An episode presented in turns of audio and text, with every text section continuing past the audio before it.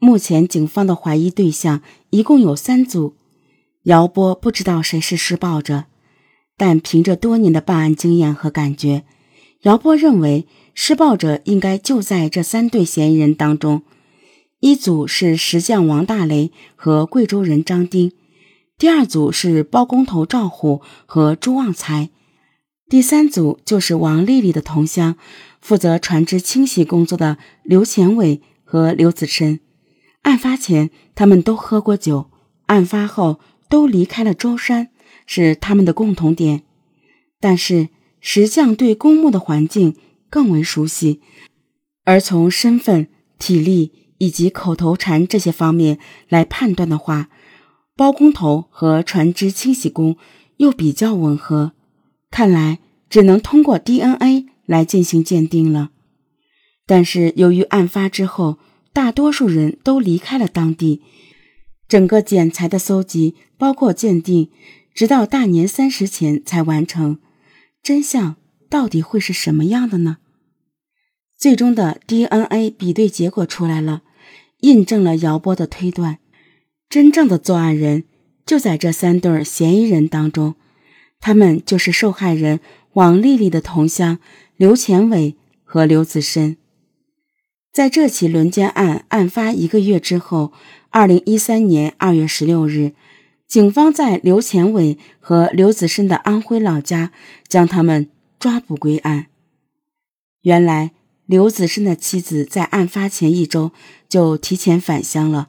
案发那天晚上，刘子深和刘前伟以及他的工友共四人在刘子深家喝酒。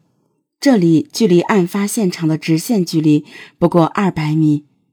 晚上八点左右，其中两名朋友喝醉了，刘子申把这两名朋友送到山那边的朋友家里去，然后绕近路走了回来。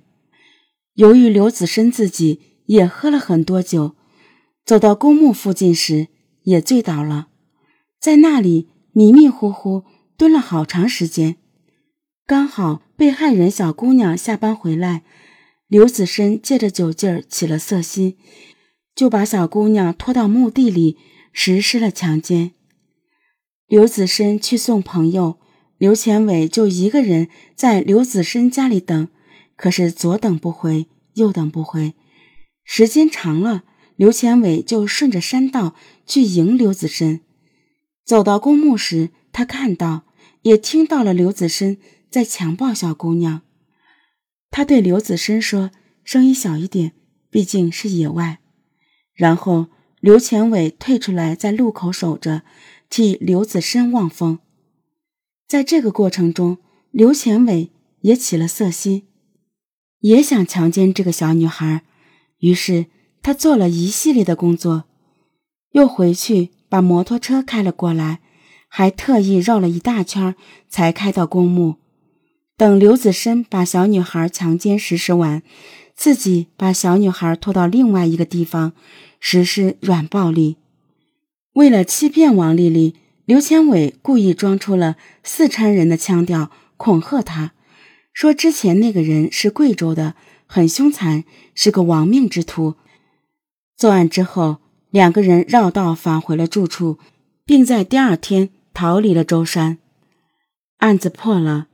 但警方认为，如果没有王丽丽的勇敢报案，以及她给警方提供的大量关于嫌疑人的信息，警方可能不会在这么短的时间内就将犯罪嫌疑人抓获。